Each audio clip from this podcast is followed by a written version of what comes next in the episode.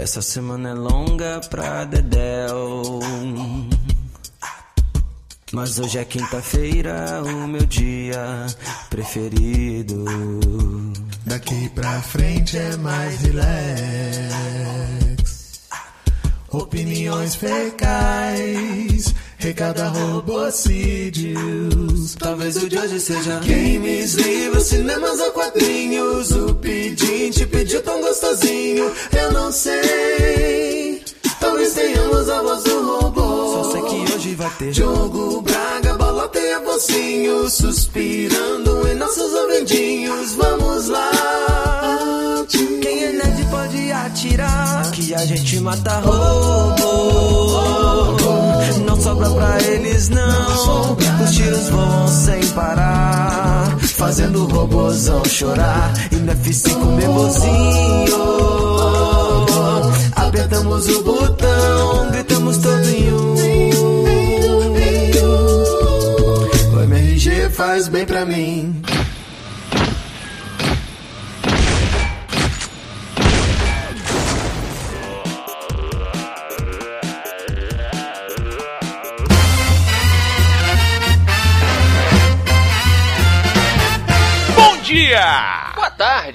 Boa noite! Olá! Oi!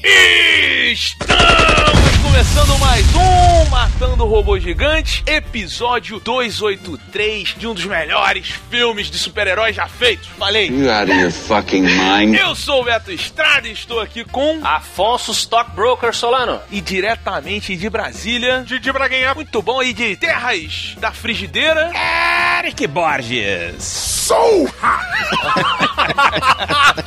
Também conhecido como Érico Borgo. muito bom, e, e acompanhado de Tiago Romariza, Romarização. Esse modelo sexy de falar a romarização. É, o Romariz na noite, na noite paulistana, chegando nas minas e tal. I'm too sexy for my love, too sexy for my love, love's going to leave. Nós estamos hoje, vocês pensarem, com o Yin Yang do Omelete, né? Porque o Érico Borgo é conhecido por sua vilania internetica. Mas você, Érico, você tem, além de você ter um nome de vilão espacial, né? Borgo. Você tem a frota Borgo, não é? Não tem uma coisa meio. Existem os Borgs, né? Star Trek tem os Borgs. É, resistir é inútil. E o Romariz, não, o Romariz é a Madre Teresa da internet, é o cara que todo mundo gosta. Só é Fluminense, né? O Fluminense que dá, né? Dá uma desequilibrada na força. Dá uma descompassada, mas tá tranquilo, a gente sempre se controla.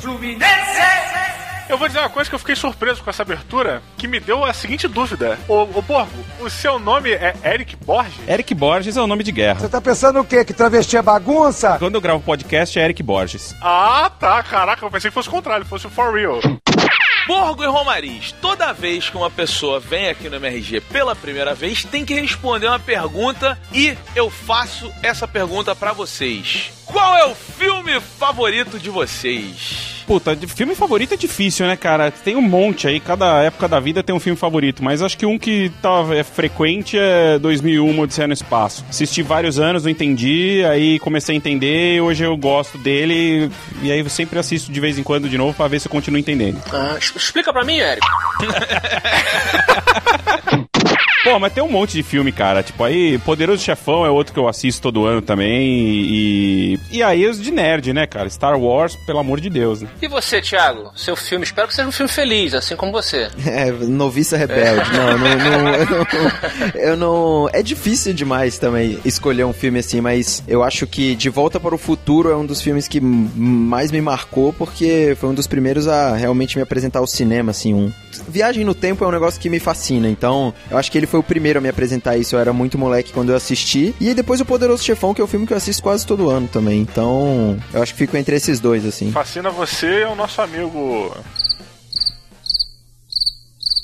Porra, eu, eu esqueci o nome do cara pra fechar a piada. Vai Esse é o jogo. Mas tá todo mundo esperando pra você fechar a piada. Vamos lá, a gente Qual é o espera. nome dele, caralho? Ah, não, agora eu vou fechar a piada. Latino, porra, que piada merda. Como piorar a piada em dois steps? Latino. Conseguimos ir de Poderoso Chefão e Star Wars para Latino. É, e eu não entendi por que, que a gente foi pro latino, vou te falar. Ele falou que fascina ele. Ele falou que ele falou que fascina ele. E o latino fala que fascina ele também. Ai, caralho. Ah, a Cruz vai subir a música latina aí pra gente fazer a virada. Só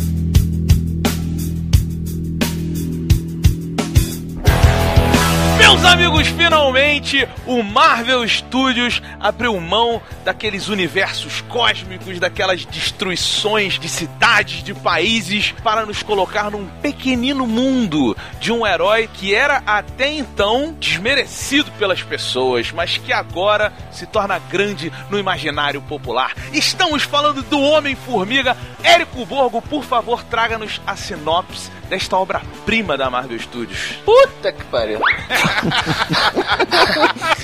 Meu Deus.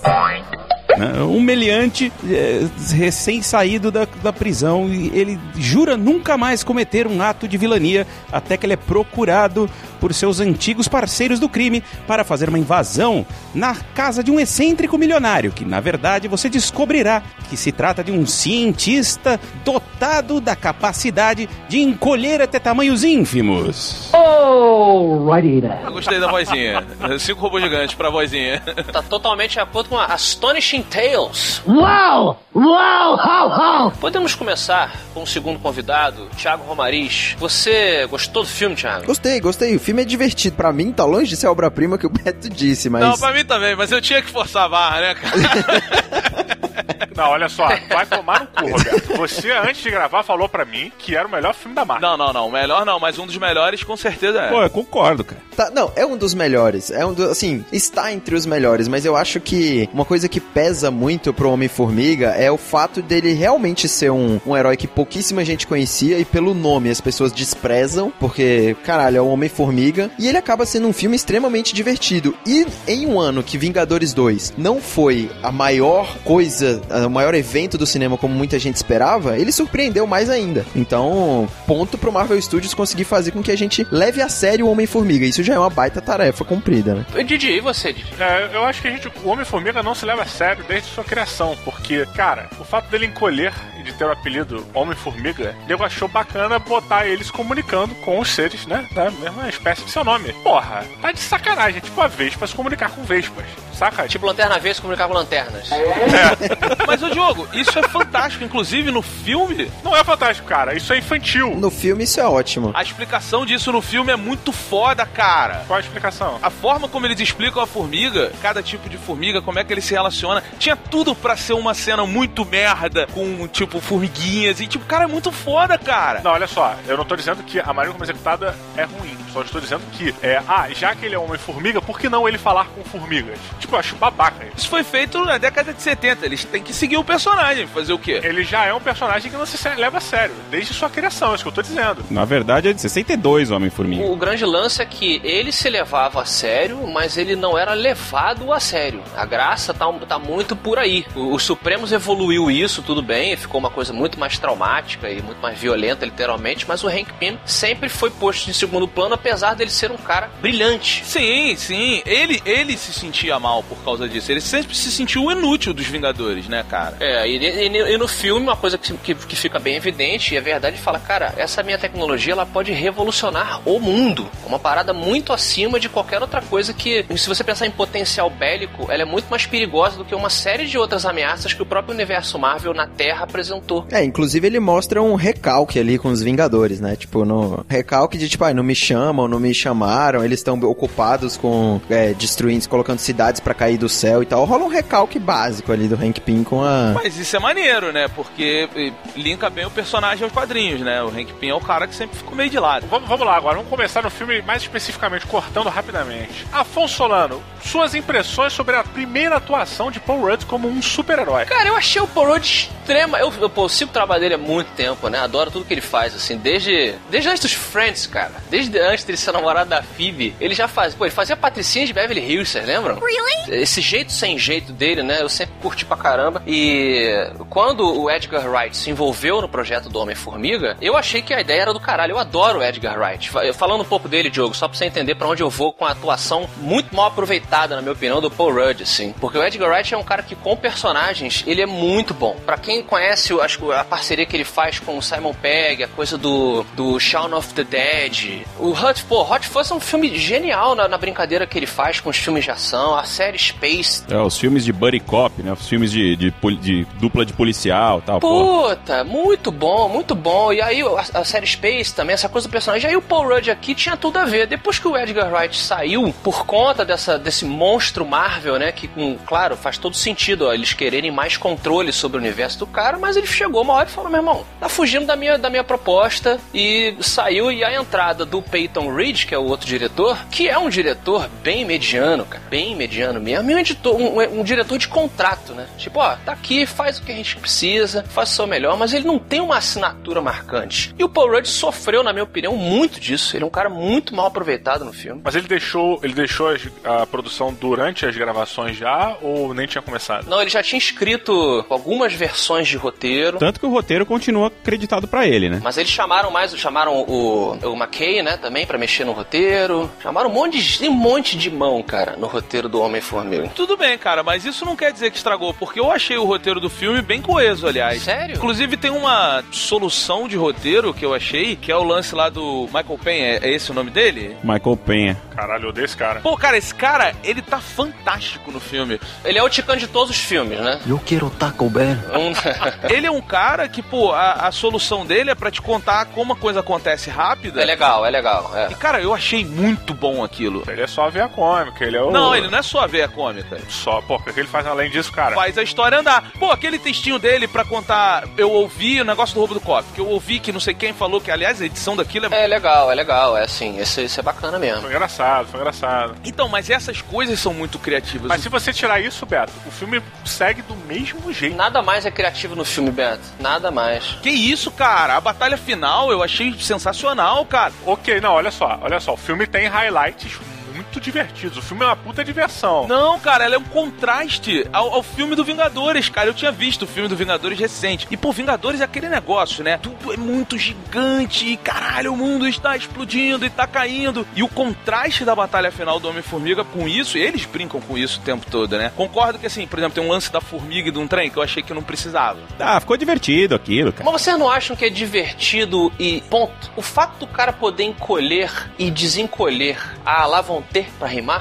É, é, é de um potencial, cara, gigantesco pra não fazer palhaçada com as palavras, é cheio de trocadilho. Quer dizer, a única coisa que ele encolhe e desencolhe é pra dar um soco ou outro, pra passar na, na fechadura. E caramba, ele podia encolher pra tanto lugar mais interessante do que, ó, o brinquedo! Ah, meu Deus, tem uma linha de três. Ah, pera aí, mas essa cena ficou boa, cara. Pô, cara, mas ele faz, ele faz um assalto de banco foda ali, cara. Mas isso tem a ver com a própria jornada do personagem, porque o filme é todo cheio de problemas de filhos com os pais, né? Tem a filha, tem a, Ro, a Hope Van Dyne com o, o problema com o pai dela, ele com o problema com a filha dele. Então, tipo, cara, eu acho que não teve nada mais legal do que ter aquele clímax dentro do quarto da menina. E, e aí aquilo é uma representação do que tava em jogo. Não é, o que tava em jogo não era o mundo. Mas vocês acharam que essa relação é é bem costurada? Tipo, meu Deus, ele é um pai que precisa do dinheiro pra, pra pensão e. Achei que tá bem claro, o filme deixa isso bem claro. Claro, ok. Mas interessante. Não, não, mas olha só, a gente tem que. Vamos, vamos, né? Vamos concordar aqui. A versão dos quadrinhos ela é muito mais crível do Scott Lang é, assumindo o personagem Homem-Formiga do que a versão do, do cinema. Que é uma parada que você fala assim, porra, será? Será que isso é o suficiente pro cara fazer tudo isso que ele tá fazendo? Eu, eu já achei mais fraco, um ponto fraco pra mim. Por que não fazer a mesma coisa? É, eu acho uma decisão para não deixar o filme triste, não deixar o filme sad. né? Calma aí, rapidinho, Diogo, explica o que você tá falando pra quem tá ouvindo e não sabe. Porque nenhuma, as pessoas não conhecem o Homem-Formiga, vai.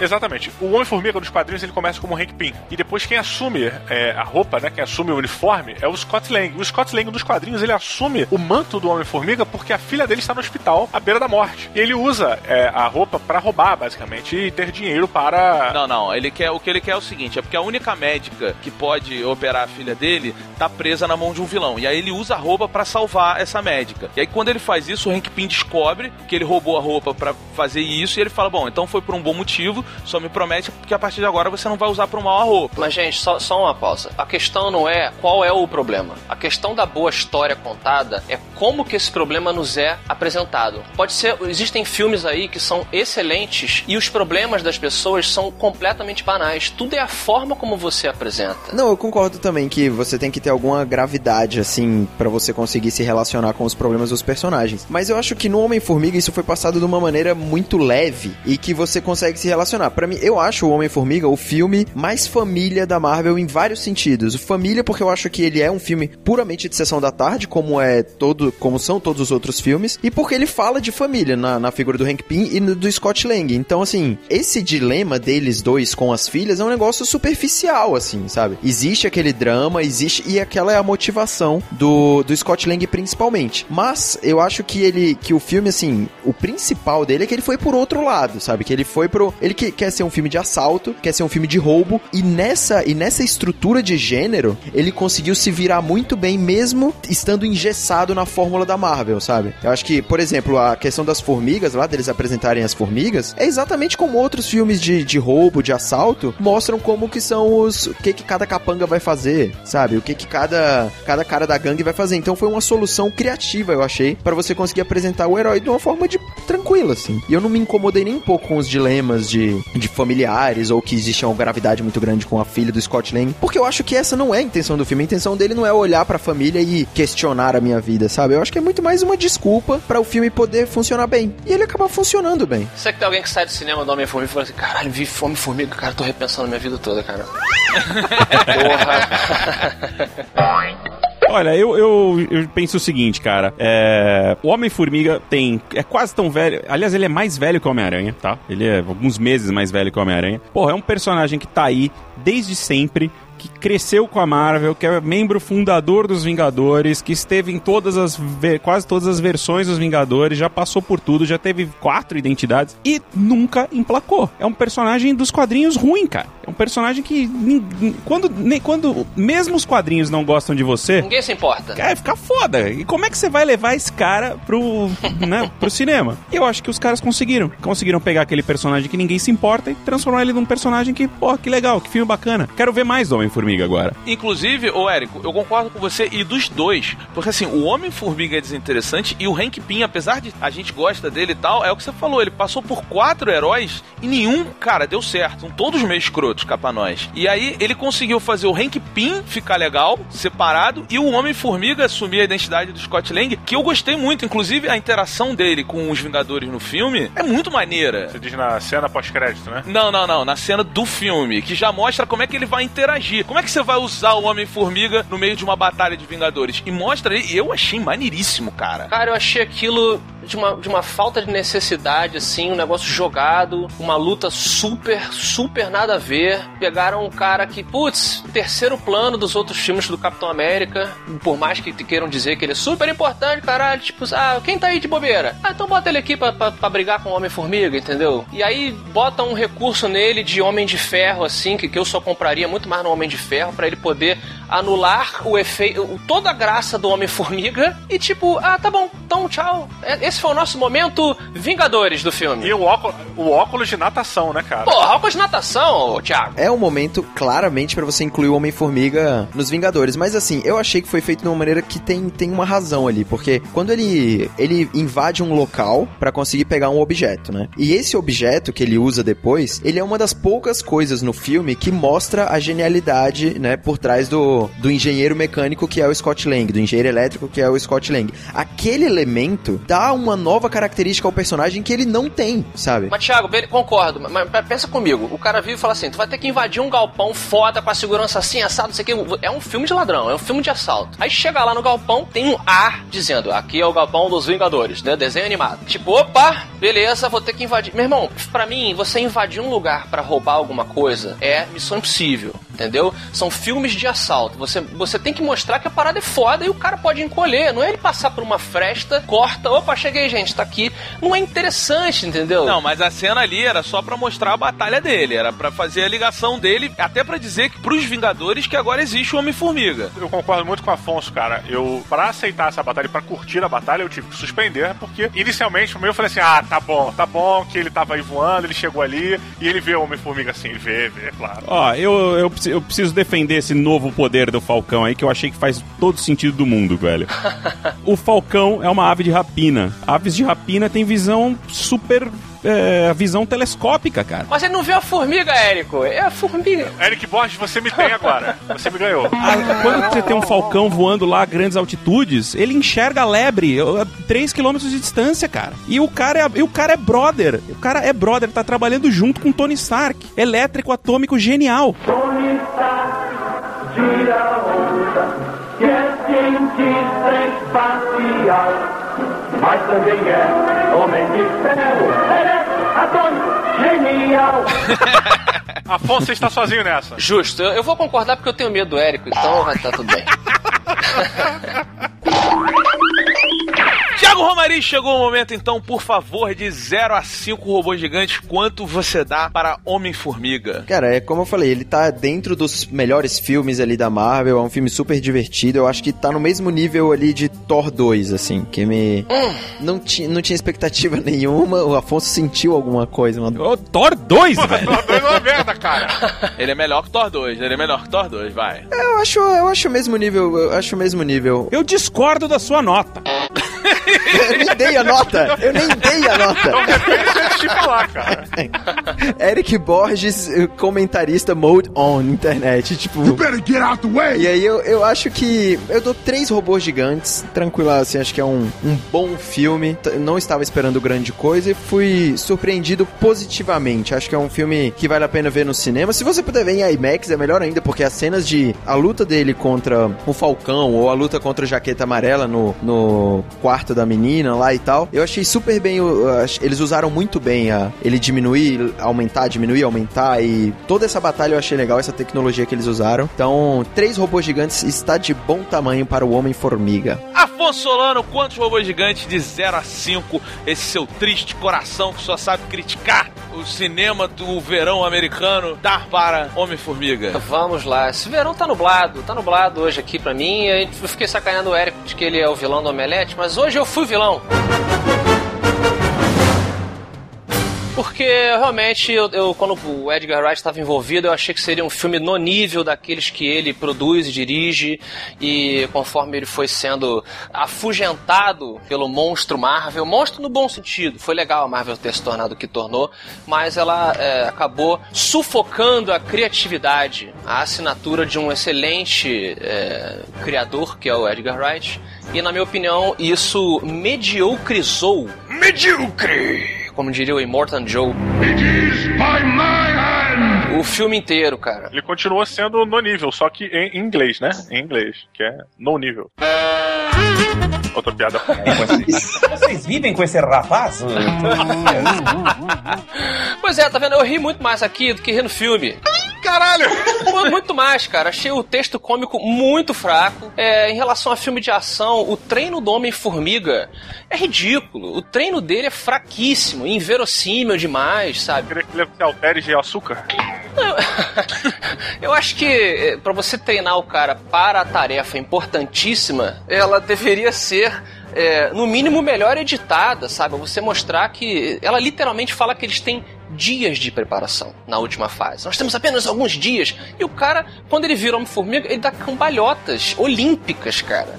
Que ele. Ah lá Batman, entendeu? O Batman treinou a vida inteira pra essa porra e o cara. Ah, ele já fazia filme, isso é, ele é parkour, mostra na- no assalto. A parkour é diferente se você dá uma cambalhota olímpica, gente. Eu sinto que você levou o Homem-Formiga mais a sério do que o próprio Homem-Formiga se leva desde o início da história dele. I'm sorry, but I am angry. Eu não acredito nesse vilão de papelão também que eles me me mostraram. O cara é um ator do caralho no House of Cards, do caralho, uma construção fodaça de um cara falho, caramba. Ou seja, você sabe o que o ator tem esse potencial. Chega aqui, ele é um vilão. Eu vou. Sim, É ele, ele é um vilão do Goonies, Herbalife. cara. Ah, muito, muito patético. You don't have a soul! Mas a verdade é a seguinte: se eu não tivesse conhecimento do envolvimento do Edgar Wright, se eu nunca tivesse acompanhado toda a saga e a decepção, né, que foi a saída dele, eu não teria julgado o filme com esse peso. Afinal de contas, eu sou humano e as nossas experiências pessoais vão para o nosso filtro crítico, né? E acabei me decepcionando muito mais com o resultado final por causa disso. Mas eu não achei o filme de maneira nenhuma quebrado ou ruim. Ele tem os seus momentos divertidos, sim, mas eu não consigo deixar de enxergá-lo como, como menos do que ele poderia ser, saca? Por isso dou 2.9 robôs gigantes. am a god. I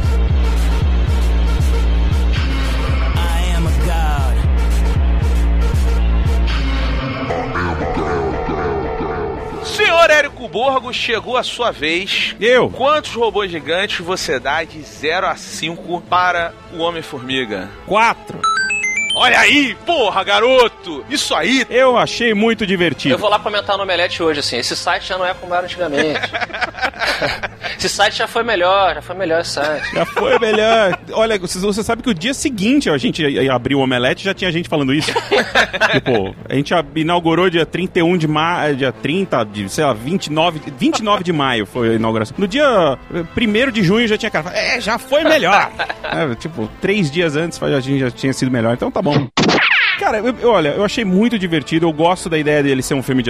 dele ter uma estrutura de filme de assalto e de brincar com a- os integrantes da quadrilha. Parte dele ser formiga, parte dele ser no mundo real, ser os as- assaltantes mesmo. Curti isso, achei que, que, que isso funcionou. Eu gostei da ação, do negócio ser menor em termos de, de escala de drama. Também gostei de não ter Sokovia, Cracolândia caindo, nada disso. E, porra, e coloquei e coloco ele entre os melhores filmes da Marvel também, cara, porque eu achei que esse filme, Homem-Formiga e Guardiões da Galáxia, são dois filmes que os caras conseguiram pegar personagens absolutamente irrelevantes, assim, até uns anos atrás no universo Marvel, e trazer os caras pro mundo mainstream e fala, cara, olha, não existe personagem ruim no- na Marvel, existe, cara, existe mau uso de personagens. Então, curti, coloco os dois ao lado de Vingadores, o primeiro como os três filmes mais legais da Marvel. Porque os outros eu acho bem mais ou menos, cara. Os- todos os o Capitão América, os próprios Homens de Ferro também. O Homem de Ferro 2 é um, é um filme que eu gosto,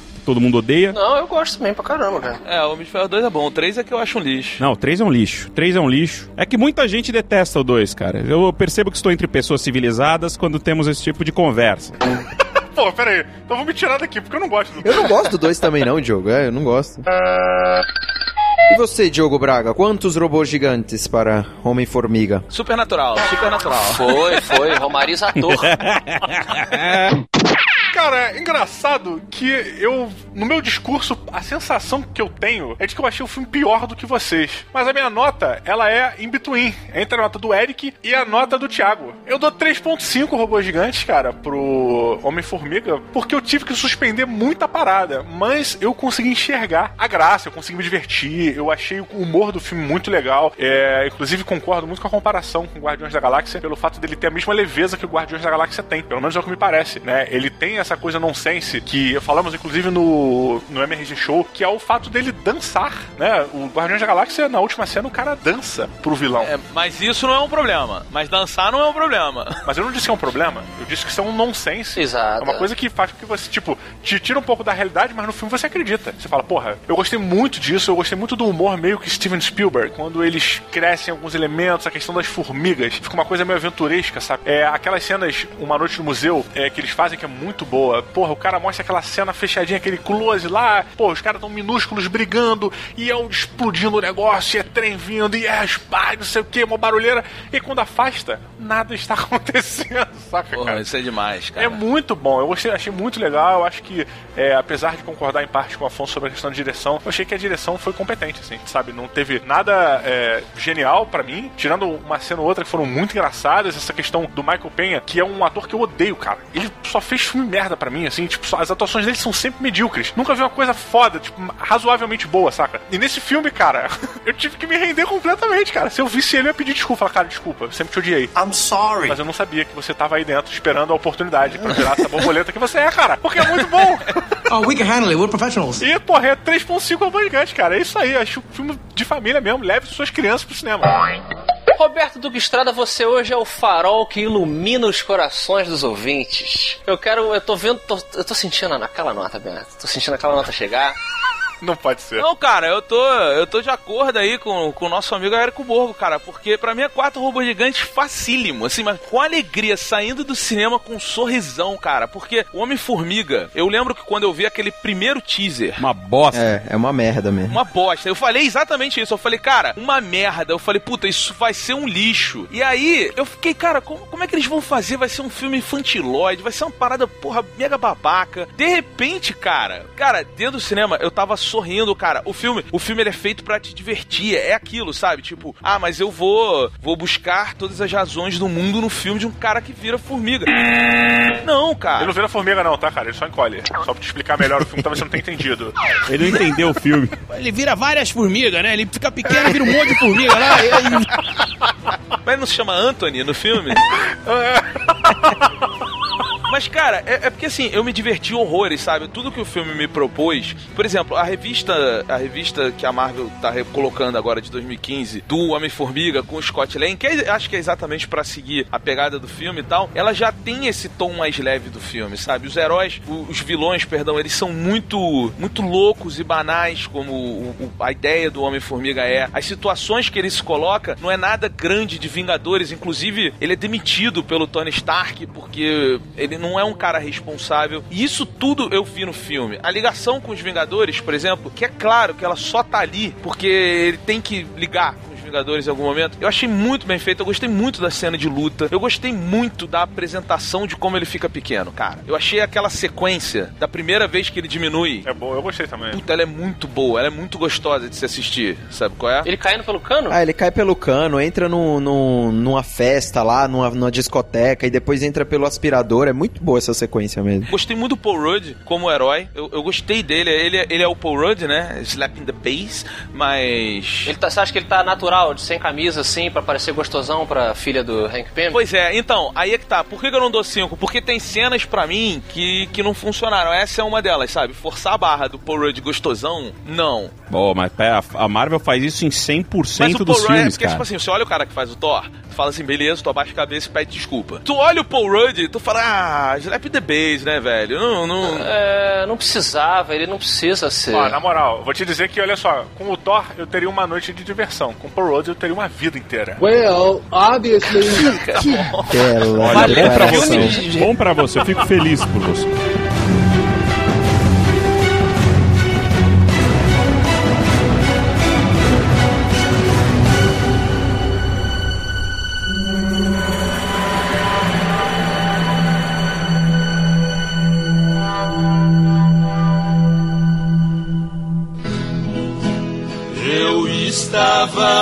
Portão quando o carteiro passou, girou da correspondência uma carta e me entregou. Sucks!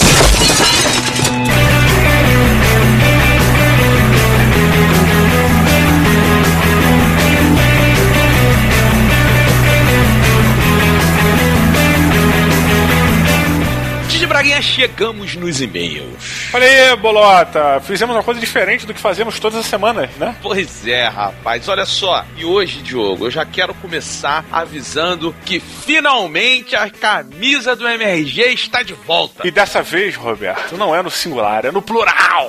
Pois é, ela não veio sozinha porque tem estampa nova de Braguinha e eu chamo essa estampa de Bruninho vai matar um robô. Olha aí, esse é um nome carinhoso, mas o nome de verdade é Coffee Break. Entre lá, veja a estampa muito bacana do nosso amigo Márcio Castro. Então não perde essa oportunidade, entra aí, clica no link que está na postagem. Porque, Diogo Braga, a gente não sabe quanto tempo vai durar desta vez. É verdade, é verdade. E se você também, por acaso, gosta de fazer desenhos bonitos ou sabe fazer desenhos bonitos, não é só sua mãe que te elogia, né? É importante lembrar isso, né? Tem que ser elogios de, de outras pessoas. É, manda pra gente uma arte sua que você acha bacana, inspirada, se matando um robô gigante, uma coisa bacana. Vai que rola a camiseta. Vai que, né? Pois é, então não deixa de dar uma conferida aí, clica no link aí embaixo e garanta já a sua, Diogo Braga. Exatamente. Diogo Braga, temos também, rapaz, que lembrar as pessoas que estamos com gameplay no YouTube. Olha aí, não é um gameplay qualquer. Nós adquirimos uma tecnologia importada de um país estrangeiro, obviamente, e estamos usando essa tecnologia em prol da diversão, Roberto. Pois é, o RoboVision 2000. É verdade, um, Glo Globoplay. o gameplay é muito bacana, que vai pro ar toda sexta-feira, meio-dia, assim como os nossos programas, né? Em geral, ele tem essa, essa métrica de ir pro ar meio-dia pra galera almoçar junto com a gente, né? Sim, então não esquece, entra lá, vê, deixa seu comentário, diz se você gostou, do que você não gostou, o jogo que você quer ver, se esse jogo é legal, se você quer ver de novo, faça sua crítica de forma positiva, sem ser um babaca, e aí a gente lê e a gente melhora para todo mundo ficar feliz. Olha que legal. Ou não. Didi Braguinha, temos aqui o primeiro e-mail de Fábio Lima, rapaz. Fábio Lima, sertanejo, cantor. Pode crer. Ele tem 16 anos e ele diz assim: Olá, aniquiladores de seres metálicos e autômatos que foram concebidos por nós, humanos, porém foi tido como um erro quando se voltaram contra seus criadores. Tudo bem? Tudo bom. Sobre o episódio passado, MRG 282, Turma da Mônica, Lições, notei que vocês falaram sobre a referência cinematográfica que se encontra na Turma do Tonhão, que a gente falou que tem a referência lá do De Volta pro Futuro e tal, e que me trouxe um grande sorriso enquanto lia a revista. Porém, me fez lembrar na Laços 1, no caso, é, a Laços é a primeira e a Lições é a continuação, né? A referência de Warriors e também um quadro muito curioso que mesmo não pertencendo a nada no universo do cinema, tenho certeza que simboliza algo para a história do MRG. O quadro que está na parede do Maurício de Souza durante a entrevista que vocês fizeram com eles. E você que está ouvindo, se não sabe do que a gente está falando, meu amigo, nós fomos lá e sentamos com o mestre, Walt Disney brasileiro, Diogo Braga. Maurício de Souza, o papai da turminha. E devo dizer, falando em Maurício de Souza, que fizemos um, um programa muito bacana, um podcast muito bacana sobre Turma da Mônica Lições de Vitor Cafaz e Luca Faz, mais uma vez, né? Eles destruindo, nos deixando desidratados. Tu não tá ouvindo o que eu tô lendo no e-mail, não, né? Tu cagou pro que eu li, assim, do Fábio Lima. Caguei. Eu tô com dois computadores abertos aqui procurando informações. Porque o, o Fábio Lima falou sobre o episódio passado, 282, Turma da Mônica Lições, jogo. Então fica aí, garotos. Criançada, se você não presta atenção, você faz besteira, viu? A lição. Só ficar pela de hoje deixa pro final, só no final, não é agora, porque ainda não terminou. Então eu vou falar aqui com o Vitor Cafaz, que o que eu queria falar é o seguinte, Roberto. Para de me atrapalhar. O errado aqui é você, tá? O Vitor Cafaz me mandou uma tuitada aqui, falando assim: Porra, cara, adorei o programa. Tenho que dizer, vocês foram de uma sensibilidade ímpar na resenha. Perceberam altas coisas sutis na HQ. Brigadão mesmo. E aí a gente para pra pensar: se um cara sensível como o Vitor Cafaz fala que nós somos sensíveis, o que isso quer dizer? Pois é, quer dizer que ele é um vacilão. É isso que quer dizer, porque era pro Vitor e pra Lu estarem conosco nessa gravação. Mas ele não respondeu ao, a tempo. Olha aí. Também não, vou ser sincero. Mandei a parada em cima, em cima da hora pra ele. Não, não, isso, isso, isso a gente não vai admitir. Não, eu vou. Eu mandei, tipo assim, dois dias antes. É foda, cara. Mas era pra ele tá e o Vitor tá devendo uma visita pra gente no MRG. Falei. Exatamente. E nós já temos a pauta. Vai ser Milo Manara. Milo Manara. Quero ver Vitor e Luca Fage falando sobre a arte de Milo Manara. Fica aí então.